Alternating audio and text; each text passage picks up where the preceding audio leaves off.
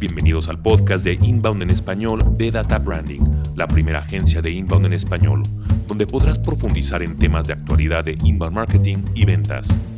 Hola, ¿qué tal? Soy Mauricio Romero de Data Branding. Estoy yo en la ciudad de Guadalajara y siempre nos acompaña Miguel Ángel Tolza, que también es de Data Branding y él está en la Ciudad de México. Mike, ¿cómo te va? Hola a todos. Hoy eh, va a ser un podcast de continuación del anterior podcast que, bueno, no lo dijimos un poco, lo grabamos en la ciudad de Guadalajara, específicamente en el IPADE, en el IPADE de Guadalajara, Instituto Panamericano de Acta Dirección de Empresa. Y bueno, vamos a empezar por recordar algunas cosas de las que vimos Em, el podcast pasado, ¿no, Mauricio?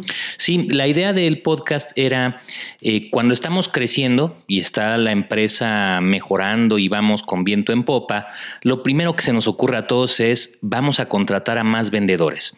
Y la pregunta es, ok, los contrato y ahora qué hago? ¿Los tengo que entrenar? ¿Y los tengo que entrenar en qué? Pues obviamente en un proceso de ventas muy bien diseñado. Si no los entreno bien, o no tengo ni siquiera diseñado este proceso de ventas, pues no sé en qué los vamos a entrenar. Entonces la pregunta aquí es, ¿nuestra empresa o su empresa tiene realmente un proceso de ventas eh, bien diseñado? Un proceso de ventas que pueda ser escalable, repetible y que cualquier vendedor independientemente de sus habilidades, lo pueda eh, hacer? Esa es la pregunta. Y habíamos comentado que teníamos cuatro puntos que deben de tener por lo menos en este proceso, ¿no? Que era saber quién es tu cliente ideal. El segundo, entender cómo compra tu cliente. El tercero es obviamente alinear este proceso de ventas que nosotros tenemos a la, a la, manera como le gusta comprar a tu cliente para poder llenar esos hoyos de información y esas dudas que muchas veces asumimos que los clientes ya saben, y realmente no, y es donde podemos generar mucho valor para los clientes. Y por último, si no le damos un proceso de calificación al cliente, eh, bueno, al equipo de ventas y que califique al cliente para ver si el cliente pasa a la siguiente etapa, eh, bueno, pues corremos el peligro de eh, involucrarnos con malos fits, con clientes que no tienen el tamaño, con clientes que no tienen la cultura o con clientes que realmente no les podemos ayudar.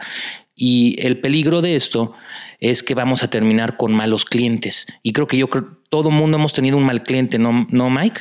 Es, es, es pensar em, en, el, vender por vender. Eh, hemos tenido experiencia en esto y en, los call centers, pues eso lo que hacen es eso, es decir, no hay un proceso de, calificación, es ya te va a pagar o no. Eh, ¿Le lograste vender eh, o en cuántas llamadas vas a lograrle vender? Es como una venta siempre em, pesada para el que lo está comprando. Eh, la verdad es que yo me he topado con, personas realmente muy buenas en, la venta que, que sí se preocupan por la persona o que quieren eh, pues ayudarle. Digo, finalmente le van a vender, ¿no? Pero si quieren ayudarle a resolver aquel problema que tienen y los escuchan y incluso ellos dicen, oye, si no tienes tiempo ahora de tomar mi llamada, te vuelvo a llamar después porque esto, eh, o sea, la típica que te dice, ¿no? Este, a ver, sí, ya dime lo que sea, pero ya dímelo rápido porque estoy ocupado. Es decir, Incluso yo me he topado con, recuerdo una persona en específico que, decía, no, no, no, a ver, yo si no tienes tiempo te vuelvo a llamar porque lo que te voy a decir es importante, es importante para ti. Si, si es ese tipo de vendedor que sabe eh, calificar, digo, en específico no, no había un proceso eh, de venta claro, un proceso de, de calificación. Es, yo te llamo, tú me pagas yo te llamo cinco veces hasta que logre que, te, que tú me pagues. Entonces, cuando entraban nuevos vendedores, a los nuevos vendedores eh, se les decía, tú escucha, escucha, escucha, escucha, este, durante un mes a tus compañeros cómo venden y al, y al cuarto mes yo te doy, eh, bueno, te damos a los a clientes o a, perdón, a prospectos que no hemos cerrado, que no hemos logrado cerrar, que no hemos logrado comunicarnos y con eso haz, los experimentos. Creo que, bueno, definitivamente no es un proceso eh, pues escalable, porque la persona la tienes escuchando un mes a las demás personas cómo hablan y cómo, cómo dicen para que él empiece un poco, ¿no? Personas que no, que no tienen experiencia en vender, y no, no te dan un proceso eh, claro en el que la gente sabe qué hacer, a ver, cosa uno, cosa dos, cómo lo voy a entender, cómo lo voy a alinear, eh, cuál va a ser el proceso de calificación que yo voy a tener, cuál es, eh, por decirlo así, que sí es, me tiene que ir dando y, yo tengo que ir captando que me los va dando o preguntándole directamente para que sí se logre hacer y yo tenga un proceso de calificación bueno. Sí, parte de lo que también, bueno, estás hablando era el cambio de cultura que decíamos, ¿no? De, los vendedores tienen que cambiar de una mentalidad de adversarios donde alguien gana y otro pierde, el vendedor gana y empuja el producto sin importar. Eh, voy a poner el ejemplo, mi hermana es dentista, imagínense que eh, un dentista te da un tratamiento y sin ser ético por venderte nada más, te da otros cinco o seis tratamientos que realmente no necesitabas. ¿Cómo te sentirías, no? Es, es normalmente lo que hacía un vendedor tradicional. O vamos pensando que eh, vendemos refacciones, no sé, de, de lo que ustedes quieran. Eh, y eh, llega un cliente y le vende una refacción solamente por vendérsela, que realmente no es la que le va a servir a su equipo. Entonces, eso es lo que pasaba antes con los vendedores y por lo cual teníamos miedo.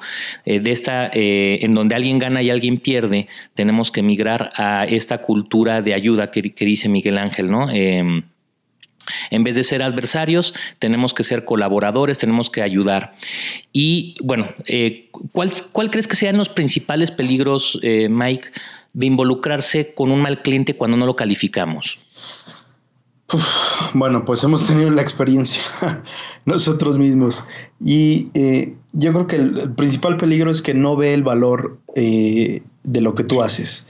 Y entonces al no ver el valor de lo que tú haces, eh, siempre entregues lo que entregues es una cosa de poco valor para él, no le interesa, no pone la atención, jamás vas a poder crecer ese cliente, es decir, eh, poder seguirle ofreciendo servicios que sí necesite y que tú lo, y que tú lo puedes ayudar con ello, pero como no veo el valor y como se le hace algo, bueno, ya lo que sea, y, bueno, lo tengo porque, pues en nuestro caso, pues es publicidad y, y tengo que hacer publicidad, ¿no? Entonces, em, pues no en fin, nunca, nunca van a ver eso, nunca van a ver, siempre se les va a hacer caro porque nunca verán el valor. Entonces es una, es una, es una, a la gente dice, bueno, pues incluso pues están como haciéndote el favor. Y al verlo caro, en cualquier momento, cuando tengan problemas, eh, bueno, estoy hablando de un servicio claramente, cuando tengan problemas eh, financieros, la empresa y pues acaba por, por, cortarte, ¿no? Es decir, bueno, como no tienes valor para mí, pues eh, definitivamente pues ya te corto. Eso es como a, grandes rasgos. En, el trato personal, pues las personas no, por, lo mismo, como no acaban de ver el valor, eh, pues bueno, simplemente eres más que un socio, eres un, un simple proveedor, como el que le trae, pues no sé, el papel de baño o le trae los vasos para tomar agua, ¿no? Decir, bueno, me da lo mismo cambiar de proveedor porque, porque el, vaso es igual y entonces simplemente lo, en lo que le puedo ganar es en el precio. Entonces, bueno, enredarte con un cliente que no es ideal para ti, a lo mejor es bueno en algún momento porque te saca de, pues, de apuros económicos o te deja un poco más de dinero, pero a la larga acaba siendo una relación desgastante para un lado y para el otro, porque te empiezan a exigir cosas que que tú no, que tú no das por, por la cantidad o por el precio que, te dan. En fin, se, se, enrolla y se complica mucho la relación. Sí, eso es cuando ya se convierten en clientes. Ese es el peligro de no evaluar un cliente, termina siendo un muy mal cliente.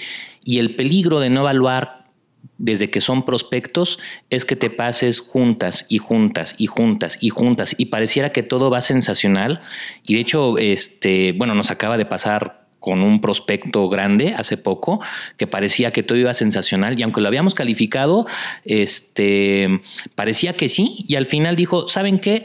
Eh, no, muchas gracias, mejor me voy por otra solución. Siempre, siempre no. Está muy bonito lo que ustedes hacen, pero no es suficiente y, y mejor nos quedamos como estamos, ¿no? Entonces es un problema que, es muy grande porque hace ineficiente a nuestros equipos de ventas. ¿En qué? En involucrarnos mucho tiempo con alguien que no nos va a comprar. Entonces, ese es, ese es el problema y lo que queremos es anotar ventas de la manera más rápida posible. Y por eso eh, existen varios métodos en cómo podemos evaluar un cliente. Eh, los más tradicionales es eh, una metodología, bueno, vamos a hablar de tres metodologías en este podcast. La primera es una de las que habla un señor que se llama Ian Altman. Eh, les recomendamos también su podcast, es muy bueno. Él habla que hay una metodología de las tres Is, que es Issue, Impact and Importance. ¿no? Issue se refiere a que te tienes que preocupar por la problemática del cliente. ¿Cuál es el problema del cliente? Y este viene de una lógica eh, muy simple. Si yo, o ya habíamos platicado de eso, si yo en una presentación hablo de mí, me convierto en aburrido, pero si en ese momento yo hablo del problema que tú como cliente tienes y nos centramos esa conversación en tu contexto, en tu lenguaje, en tu problema y veo cómo mi solución puede ayudarte a resolver ese problema, cambia la perspectiva del, cliente. Ya no le estoy vendiendo, ya me está comprando. Ya está interesado porque realmente lo que él busca es resolver algo, no que le vendan. Entonces, esta parte de preocuparte y escuchar lo que decía Miguel Ángel, escuchar muy bien a tu cliente, pues es la parte principal de, de issue. ¿Qué tiene el cliente? Y aquí viene un punto muy importante, porque cuando tú hablas con un cliente, como en ventas, por lo general es como ir con el doctor. Eh, vamos a escuchar ciertos síntomas que tenemos, pero no hemos descubierto realmente cuál es la enfermedad, ¿no? Por decir, ay, es que me siento muy cansado, eh, traigo manchitas en la piel y me arde la garganta. O sea, son ciertos síntomas que tenemos que ir rescatando para poder ver en realidad cuál es el problema. Igual lo tiene que hacer una persona de ventas, por eso es tan importante escuchar y generar una muy buena conversación y em, eh, tratar de poner al cliente en este tono que decíamos de juntos vamos a buscar una solución, no somos adversarios. Entonces es la parte que decía él, hay que buscar esta parte de issue. Digo, desde luego que siguiendo tu ejemplo del doctor, sería un mal doctor el que siempre recomendara lo mismo a las personas ante cualquier síntoma, recomendar las cosas y bueno, o los tratamientos eh, sin meterse a fondo eh, a ver cuál es el verdadero, eh, no solamente en los síntomas, sino cuál es el verdadero problema. Es decir, yo creo que dejarías de ir a ese doctor. Lo mismo sería para nuestros equipos de ventas. Tenemos que hacerlos con una sensibilidad tal que logren hacer las preguntas. Bueno, esta es una de las preguntas las que decía Mauricio. Eh, una de las preguntas, las preguntas que, te van logrando o van a, a ese vendedor, le, le, van ayudando a lograr entender realmente cuál es el problema. Porque a lo mejor le podemos ofrecer distintas soluciones. Y bueno, la segunda parte que se centra él, o la segunda I de las tres Is, es eh, eh, importance o importancia. Perdón, impacto, perdón, es issue, impact and importance. El impacto. Eh, ¿Por qué mostrar el impacto, centrarnos en el impacto? Hay que ver dos cosas. Tú tienes que evaluar si tu solución tiene tal impacto en la organización del cliente que está dispuesto a pagar. Si detectamos que no generamos suficiente impacto y el cliente también lo ve así, pues jamás va a pagar. Es como el cliente que acabamos de decir, el prospecto que teníamos, que dijo, está padrísimo todo lo que ustedes hacen, está sensacional, me gusta, pero me quedo como estoy.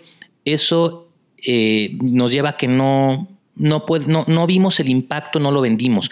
Y la mejor manera de generar el impacto es... Eh, transmitir muy bien el valor de lo que hacemos. Por eso ya después hablaremos de lo que es el pitch de ventas, ¿no? Que es otro problema que la gente tiene, el pitch de ventas que se centra en mí. Ya habíamos dicho muchos ejemplos, hemos hablado mucho de, estos, es el, el, gordolfo gelatino y el Woody, ¿no?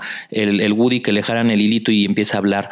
Este, bueno, hay que centrarnos en este impacto porque si nosotros podemos demostrar que vamos a tener un impacto en la organización, eh, es muy probable que sí nos compren.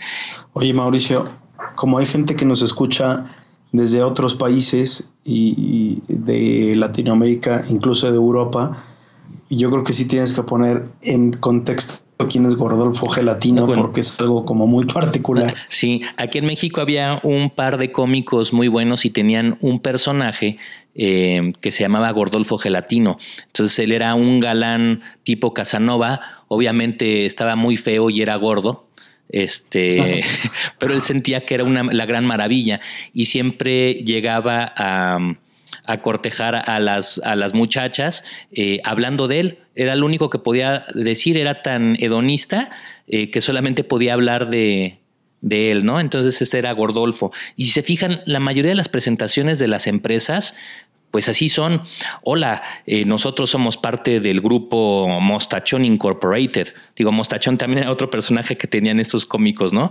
Pero bueno, me avalo, ¿no? Yo soy esto y nosotros somos muy buenos en hacer esto y hemos logrado esto. Entonces, hablar solamente de mí me aburre, pero si hablo del problema del cliente y lo tratamos de ver como un diagnóstico, el cliente se va a interesar. Y, y por ahí tienen que venir los, los pitch de ventas. Esa es la, el secreto real y de toda la idea de contextualizar el marketing y casi todo lo que hacemos es para evaluar, eh, al cliente eh, y tener ese contexto y decir, bueno, yo te puedo ayudar, estamos en el mismo, en el mismo barco, vamos viendo si nos podemos ayudar, sobre todo en ventas, ¿no? Ya cuando estás dando un servicio ya sabes que lo puedes ayudar, pero cuando estás vendiendo, eso es lo que hay que descubrir.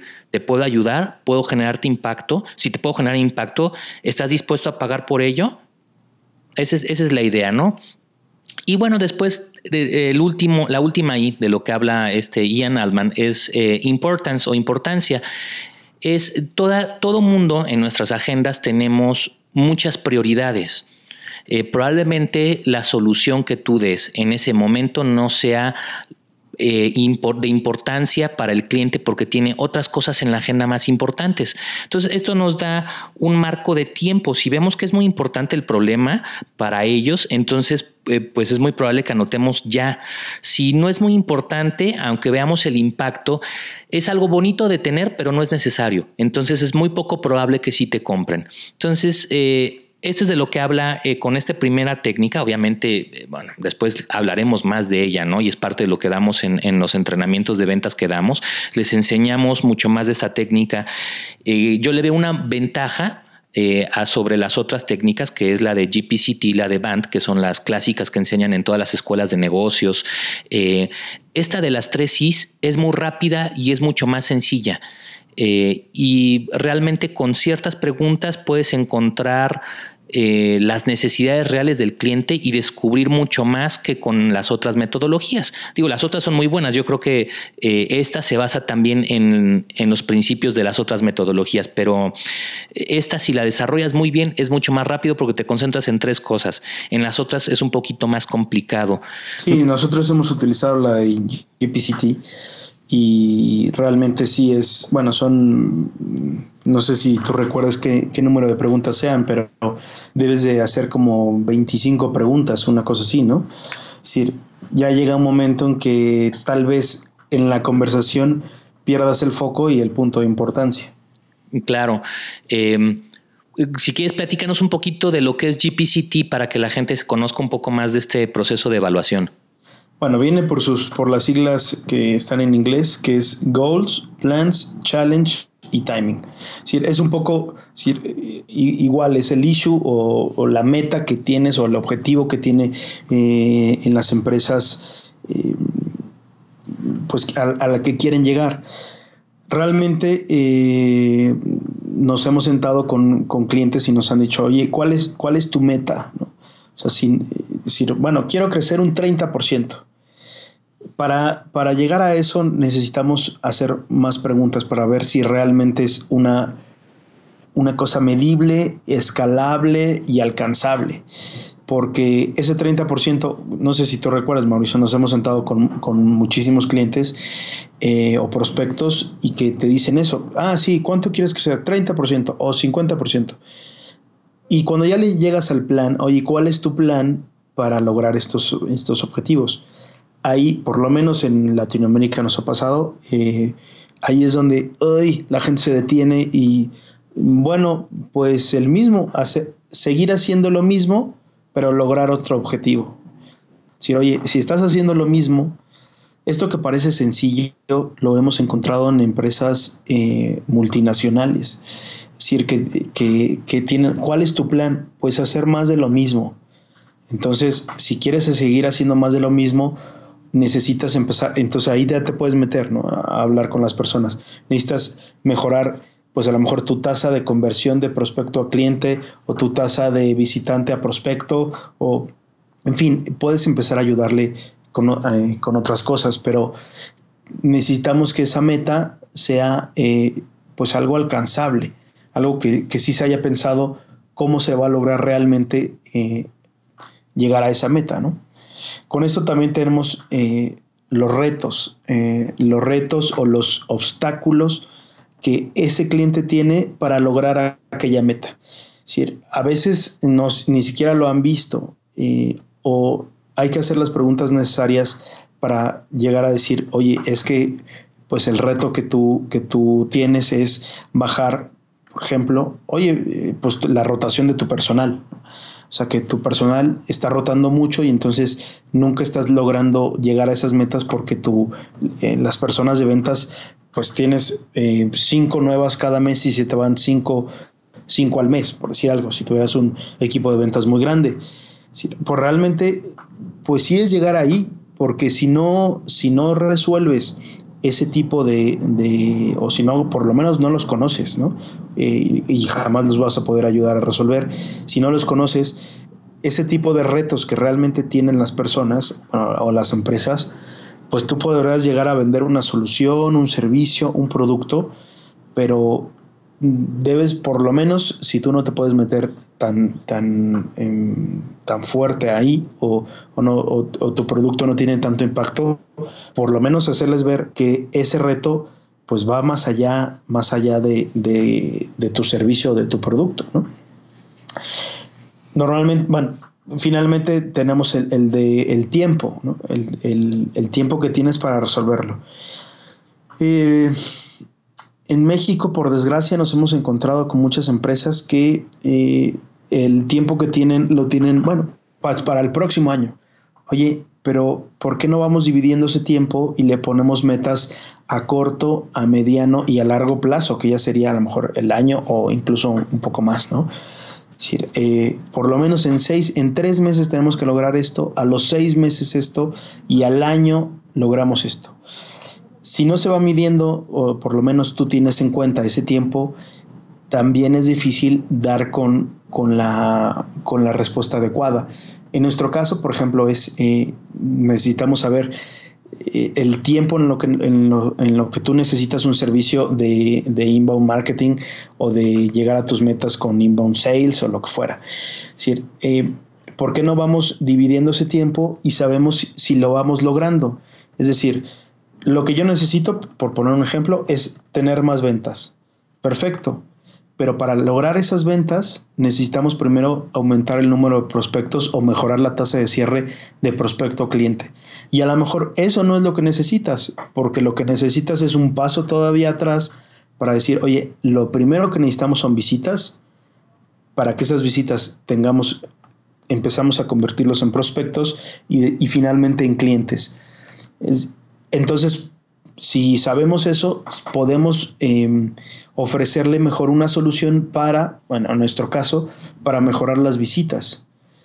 Eh, tal vez, tal vez no sea lo que él quiere, porque él ya quiere clientes. Es decir, oye, en tres meses yo no te puedo mejorar los clientes, porque tus visitas son muy bajas. En fin, o sea, depende, depende ya del reto, del plan, del tiempo que tengan las diferentes personas, ¿no? Y será la herramienta o el servicio que nosotros le ofrezcamos. En nuestro caso tenemos el, rápido, muy rápido o el más rápido. Si, oye, si quieres lograr esto, ya con números, esto no es este arte, ¿no? Es, yo creo que, también es que yo creo que, decir, oye, vámonos a las estadísticas. Es decir, ¿qué dicen las estadísticas? Es que yo creo que lo que tiene que, no, decir, con el tiempo que tenemos, con los retos que tienes, con, con el plan que tienes y con las metas que tienes, necesitamos lograr en tanto tiempo aumentar las visitas o en tanto tiempo necesitamos, a lo mejor no es eso, sino que necesitamos es un cocheo o una asesoría para los equipos de ventas, porque no están logrando cerrar del todo bien, a lo mejor todo el proceso. En fin, con, este, con, con esta metodología del GPCT, eh, incluso HubSpot ha cambiado y, ahora le dice GPTC, y al final pone el tiempo porque es importante el tiempo creo que podemos lograr hacer un análisis correcto de lo que nosotros le podemos ofrecer.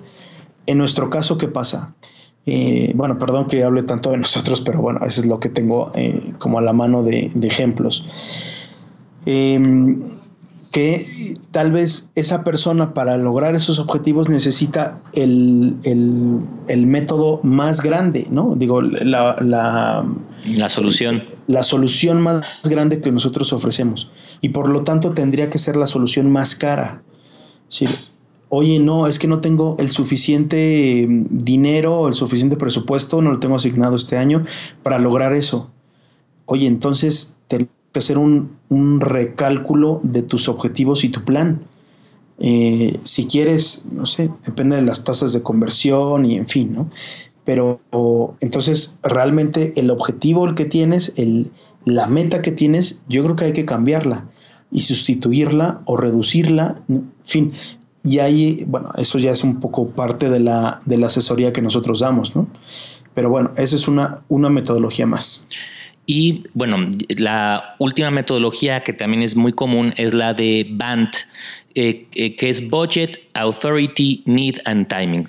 Eh, si se fijan, hay dos constantes que todas han evaluado, es Need que es lo mismo que goal, o en la primera que es issue. O sea, básicamente es descubre cuál es la necesidad de tu cliente real y céntrate en resolver esa necesidad. No le vendas tu producto por venderlo, no empujes eh, lo mismo. ¿no? Lo que decíamos y lo hemos repetido muchas veces, eh, no somos una solución para todos. Eh, servimos solamente muy bien a este nicho de clientes con esta problemática. Pareciera que tu problemática entra, pero no, y vale la pena decir no. Bueno, eh, entonces, en este band, ¿cuál es la ventaja o la diferencia con el GPCT? Que estás tratando de ver eh, si tienen el presupuesto, que es la parte de B, de budget, y directamente desde la primera cita decir a un prospecto, eh, mira señor prospecto, ya hicimos todas las preguntas, ya entendemos más de tu negocio, creo que sí podemos ayudarlo. Normalmente nuestros servicios andan de tal rango a tal rango en tal periodo de tiempo. Esto sí es que lo queremos vender como, como si vendiéramos eh, productos o podemos venderle soluciones. Mira, eh, con lo que tú nos has dicho, eh, tenemos tres escenarios con tres resultantes distintas. El primer escenario andaríamos en tanto, el segundo escenario costaría tanto y el tercer escenario costaría tanto. Si es que estamos vendiendo una solución más que un producto.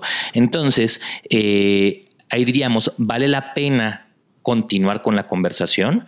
Y directamente preguntar al cliente, ¿tienes dinero para pagarme? Si te puedo ayudar, por aquí andaría el costo de tus soluciones. Obviamente no nos podemos casar con un costo directo, pero decirle, andamos en estos rangos. Y ya con eso eh, te dirá el cliente, uy, no, lo que pasa es que yo tenía pensado gastarme, no sé, este, tanto. Y creo que es algo que a la gente de ventas le da mucha pena. Decirle, ¿tienes el presupuesto? Y entendemos eh, que mucha gente eh, piense eso y eh, si se fijan, regresamos a la problemática de la cultura de adversarios. Mucha gente me dice, es que el cliente no me lo va a decir, porque si él me dice el presupuesto, él va a pensar que voy a tratar de comerme todo lo que él me dijo. O sea, si yo tengo 50 pesos, yo te los agarro y me los como. ¿No? Este, pero en realidad no. Eh, lo que deben de hacer vendedor y comprador cuando se hace esa pregunta es, mira, la realidad es que yo ando en este rango de presupuesto. Eh, ¿Somos un match? ¿Encajamos? ¿Tus piezas encajan con las mías en esta parte, sí o no? Y si el cliente no tiene ese presupuesto, por eso es la importancia de la necesidad y del impacto. Bueno, decirle, bueno, Sí, pero tú quieres lograr tal meta. ¿Quieres ese impacto realmente? Pues entonces eh, necesitas reformar tu presupuesto. Y muchas veces cuando la gente te dice no tengo presupuesto, no es que no tengo el dinero. Bueno, muchas veces sí, pero hay que pensar que no, sobre todo en organizaciones grandes, cuando una organización grande te dice eso, no es por, no es por problemas financieros, es porque su sistema de administración asigna presupuestos a las áreas y tratan de apegarse a, a ese plan anual que hicieron. Entonces ahí es cuando se tienen que replantear estas cosas, ¿no? Eh, bueno, vale la pena siempre preguntar al cliente esto y tratar de ponerlo en, en esta posición de te quiero ayudar. Vamos viendo si realmente tienes el presupuesto. Si lo tienes, pues ya. Si no lo tienes y el impacto es suficiente, ¿por qué no lo consigues? Ahora, si no tienes el dinero, pues no, no, ya, no hay presupuesto para más y eso sí no hay poder humano. Entonces ahí viene, ok, entonces o reduces tu plan y reducimos nuestra propuesta a lo más pequeño. Y si está por abajo de lo mínimo de nuestra propuesta, inmediatamente hay que darle las gracias al cliente y lo que hacen muchas empresas de manera muy correcta es referirlos a un proveedor que sí pueda cubrir su necesidad en el rango que eh, ellos están queriendo. Decirle, yo no soy la solución para ti. Es como si vas a, una, eh, a un eh, dealer de coches y obviamente pues no te puedes comprar el coche más grandote. Entonces ahí te van dando rangos de precio y decir, bueno, pues no te alcanza para el, que, el de para abajo. ¿Quieres que te platique de la solución que tengo para abajo? Entonces, eh, esa es la parte de, de, de budget. Y después la A de, autoridad. Eh, lo que sucede muchas veces es que nos involucramos con un prospecto que no tiene la autoridad para tomar la decisión de la compra. ¿Y cuál es eh, la desventaja de esto? Que estamos hablando con alguien que no va a resolver el servicio, con alguien que no realmente no le, no le interesa y que solamente le va a pasar la información y veto a saber cómo se le va a pasar a la persona que sí toma la decisión. ¿Qué se hace en estos casos o por qué la vale la pena? Eh, siempre la gente en las organizaciones tiene su propio, em, su propio objetivo. Entonces hay que ver cuál es el objetivo de la persona en sí y ver si ella aporta o él aporta como objetivo al área general y tratar de traer a todas las personas involucradas a la plática y a las juntas desde el inicio, porque si no lo que va a pasar es vamos a perder mucho tiempo con este cliente, vamos a hacer juntas muy largas eh, para que tal vez al final no resulte en absolutamente nada. Entonces, desde el inicio, si ven ustedes que no están hablando con la persona de autoridad, es la recomendación es traigan a las demás personas a, la mesa. Y esto se puede hacer con preguntas muy sencillas como eh, normalmente cuando han comprado estos servicios, ¿quiénes se involucran? Y nos han tocado respuestas pues muy locas, ¿no? Pues mira, se involucra el de producción, el de finanzas, el de calidad eh, y el comprador. Ah, caray. Y tú solamente estabas hablando con el comprador, ¿no? Bueno, ve tú a saber el comprador cómo le transmite todo esto a todos los demás? ¿Cómo les transmite tu solución? Lo ideal es decir, bueno, mira, eh, lo, ideal es que tengamos una junta a los cuatro. ¿Cuál sería la mejor manera de traerlos eh, para conocer muy bien su problemática?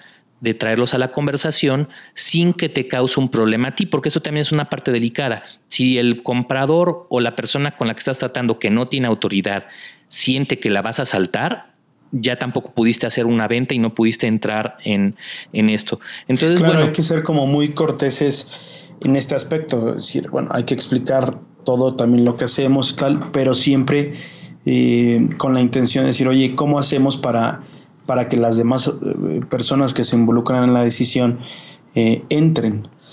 Desde luego que sabemos que esta, que esta técnica o metodología de, de BANT es una... Mm, algunos ya les suena como ya superada o de como de la vieja escuela. Sí, eh, la seguimos sugiriendo para algunos casos para algunas personas es, les, es buena. Todo esto, eh, pues bueno, IBM revolucionó eh, al, meter esta, este método de ventas. Em, y bueno, pues sigue siendo, sigue siendo buena y sigue siendo válida para algunos casos nosotros la verdad es que, bueno, ya preferimos la de las tres IES, eh, meternos en eso y creemos que podemos abordar más. Pero bueno, es, es simplemente es una, es una metodología más de prospectación eh, que podría ser bueno para que los equipos de ventas se vayan como digamos, eh, familiarizando con, esta, con, con, este tipo de encontrar, de ir calificando a, a, los prospectos. Y por último, eh, existe un último método que es muy, muy innovador. Eh, es un método que hizo Marcus Sheridan. Se llama Assignment Selling. ¿Qué significa esto? Hay que asignarle al cliente su tarea. ¿Y cuál es la ventaja de este método de evaluación? Es que el cliente se autoevalúa. Les voy a platicar un poquito qué es lo que él hacía. Él tiene una empresa eh, de albercas eh, y qué es lo que sucedía. Eh, llegaba la gente a, su sitio web, llenaba los formularios, eh, veían información. Después vamos a platicar de las herramientas que hay para obtener toda la información de los clientes, que es otra cosa de que tenemos que hacer con, la gente de ventas, ¿no? Brindarles esas herramientas, que sería el siguiente punto del que vamos a hablar. Bueno, llegaba la gente, dejaba información y se dio cuenta de que había dos, dos grandes eh, rubros. toda la gente con la que él se juntaba y que no compraba y los que sí compraban. Y a, se empezó a cruzar y estadística eh, de qué hacían los que sí compraban. Y resultó que los que sí compraban leían mucho. Eh, ¿cuál, es la, ¿Cuál es la diferencia? Lo que habíamos platicado antes es que hay que educar al cliente, es uno de los objetivos, ¿no? Eh, la gente educada o un cliente educado está dispuesto a pagar más por lo que haces y reconoce el valor de lo que haces. Un cliente que no conoce lo que haces, que no está educado, pues no lo va a hacer. Entonces, ese es básicamente ese principio. Eh, para no hacerles el cuento largo, ¿qué es lo que él hacía?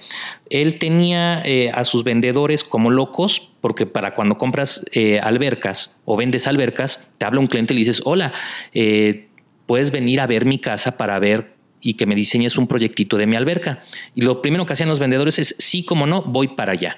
¿Qué sucedía? Bueno, pues estaban los vendedores como locos en las... Eh, en las visitas de en casa en casa, eh, gastando gasolina, gastando tiempo. Su eh, periodo normal de una visita era de tres horas. Entonces, bueno, estaban como locos y vendían muy poco. Entonces eh, se dio cuenta que la gente que sí vendía leía. Entonces el assignment selling, ¿cómo cambió este proceso? Eh, llega un cliente y dice, hola, ¿qué tal? Eh, necesito que vengas para que, para que me cotices mi alberca. Lo primero que decían, sí, como no, con todo gusto. Mira, hoy es miércoles, el viernes puedo, que te parece a tal hora? Pero antes te voy a mandar un contenido o un libro o un ebook que no, es la, no es muy corto, son 30 o 40 páginas. Eh, en donde viene todo lo que hacemos para poder diseñarte tu alberca. Y obviamente en ese libro lo que estás tratando de hacer es educar al cliente. Y no importa que sea libro, puede ser video, puede ser audio. La idea es que el cliente esté bien educado. Y le dicen, eh, es un poquito largo, ¿estás dispuesto a leerlo? Todo el mundo dice que sí jueves en la tarde, hola, ¿qué tal? Eh, ¿Tuviste oportunidad de leer el libro?